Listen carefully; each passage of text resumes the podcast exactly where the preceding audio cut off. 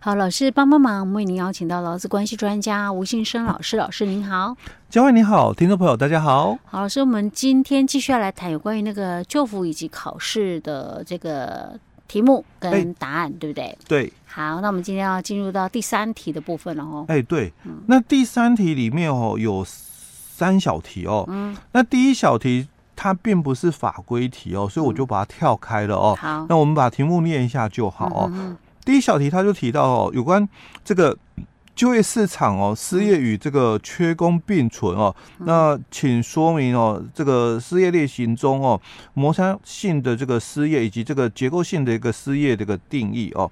那面对我国产业缺工的一个问题的话哦。啊，如果要针对摩擦性失业跟结构性失业的这个失业者哦，协助投入这个缺工产业哦，那请依照现行的这个政府的一个资源哦，分别列出哦可运用的一个方法哦。嗯、所以这个就不在我们劳动法规里面哦。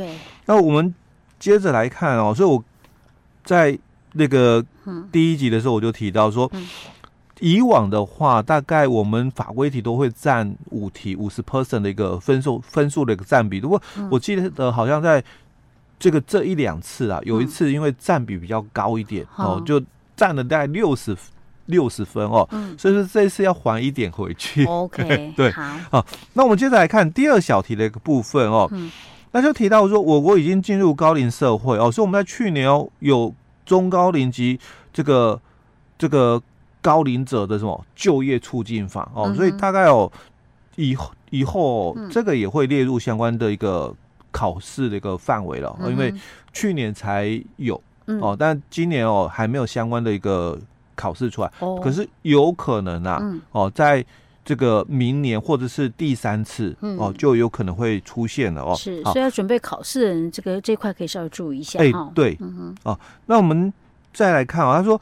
这个照顾服务需求哦，那渐渐的一个逐渐增加哦，而有这个人力短缺的一个情形哦，所以为了鼓励哦这个雇主哦聘雇本国籍的这个照顾服务员哦，所以依照这个。雇主哦，聘雇本国籍照顾服务员的补助办法哦，那以符合聘雇外籍看护工的雇主哦，如果你有雇佣本国籍的照服员的话哦，嗯、你可以来申请补助金。嗯，那请依照该办法的第二条的这个第二项的一个规定，那本国籍的照服员应该具有中华民国国籍之外，还要具备哪三种的资格之一哦？哦，那当然。我们就来看一下哦，在我们的这个法规里面哦，他就提到了，当然第一个你是本国籍，一定要具备中华民国的这个国籍哦。啊、那所以他这个就不问了。哎，对对对 对，他就排除这一个答案哦。那之外哦，当然还有三种的一个资格哦，所以他就提到第一款哦，领有照服员训练结业证明书哦，你有领有这个这个照顾服务员的这个训练结业证明书哦。第二个。领有照顾服务员哦，这个类职类技术士证明哦，你要拿到技术证哦，因为它是一个除了结训以外，它还有一个丙级的证照是。哦，按你要考到嘛哦，所以你有考到了，当然也可以哦。那第三种哦，就是高中职以上哦的这个学校哦，按你是护理的，或者是你是照顾相关科。哦，毕业的相关学系的一个本科学生、嗯、哦，那也可以哦。所以这三种对，其中之一就可以了。OK，嘿，就说如果你是本国籍的照顾服务员的话，符合资格的话，就是这三种其中之一就行了。对，对哦哦，所以这样子等于是说，我们如果是呃可以符合聘雇外籍的看护工，但是我们是聘雇本国籍的话，嗯、我们还可以申请补助。哎，对哦。那个一百零九年、嗯、哦才修订的，对、，OK 好。那在我们看这个第二小题的部分哦，嗯、这个甲军哦，经过这个推介之后，就到了这个照顾服务机构哦去面试哦。嗯、那这个机构哦，基于防疫的考量哦，所以要求哦甲军哦必须先提供哦两日内的这个 PCR 的个这个检查的一个结果哦。嗯、那再来哦。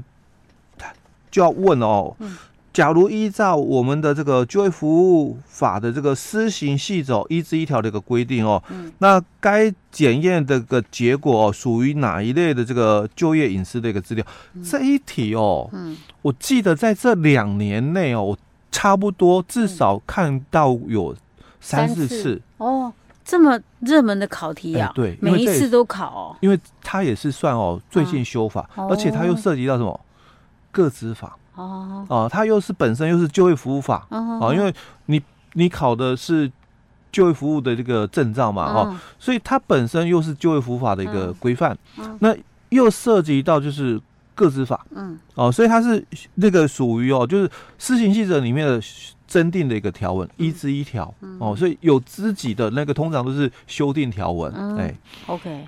好，所以他是说要求他先提供两天内的 PCR 核酸检验结果文件。对，那他这样子的话是属于哪一类的就业隐私资料？对哦，那当然。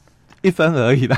OK，哦，但还有其他小题哦。他说，嗯、那如果雇主哦要求哦提供这个就业隐私资料的话哦，那除了法规要求以外哦，嗯、那不可逾越哦哪两个特定目的的这个必要范围哦，嗯、并且应该与哦目的间具有正当合理的一个关联哦，才可以要求哦求职者来提供哦。嗯、好，那其实，在细则一之一里面哦，他就提到了、哦、这个。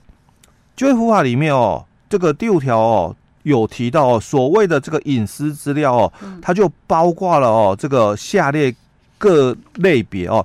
那类别里面有三种的类别哦，一种就是生理资讯哦，第二个就是心理资讯哦，那第三个哦就是个人生活资讯哦。所以在我们的这个生理资讯里面哦，就有提到基因检测、药物检测、医疗检测。HIV 的这个检测跟智力测验或者是指纹的一个部分哦，所以第一小题的答案就是生生理生理咨询。对，OK，因为它是属于医医疗的这个部分嘛，对哦。那早期的话就会考，因为现在考的比较生活化，早期的话就比较就是说。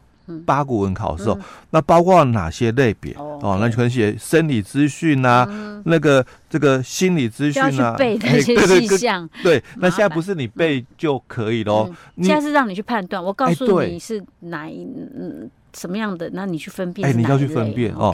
好，这样简单呐。哎，对对对，哎，以前的考试就比较八股哦，哪些或者是你要写其中几个出来哦。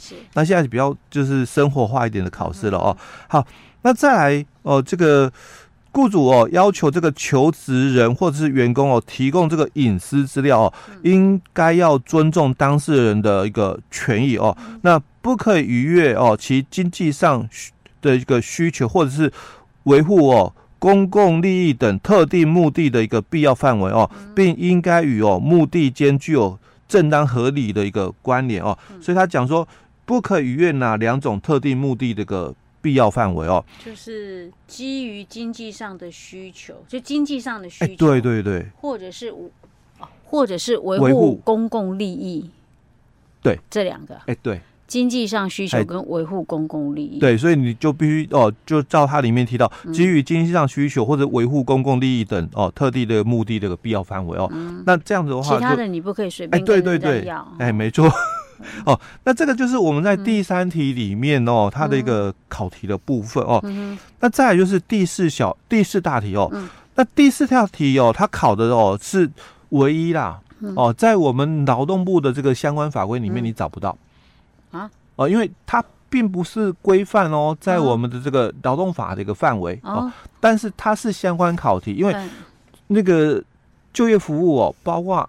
身心障碍者的一个服务哦，所以我们有一个身心障碍权益的一个保障法哦，但是因为它并不归归属在这个劳动部的一个相关的一个规范哦，所以你如果在劳动部的网站去查，找不到这个，对你查不到啊，那这个要在哪？全国法规你可以查得到，内政部那边的哦，全国法规会查得到哦。但是其实这几年身心障碍的这个考题哦，考得蛮频繁哦，像我记得在呃去年还是。第一次考试哦，嗯、也是考处罚的问题，嗯、哦，违反这个身心障碍的这个人数雇佣人数、嗯、哦，那他的处罚哦，还有就是这个那个假如是事业单位哦，你是有得标的厂商哦，你跟政府采购嘛，有得标的一个厂商，那你违反这个雇佣比例哦，那原原保原住民的那个工作权保障法哦，啊也是一样有处罚哦。那这一两年都有考哦，相关这个违反规定的一个处罚哦。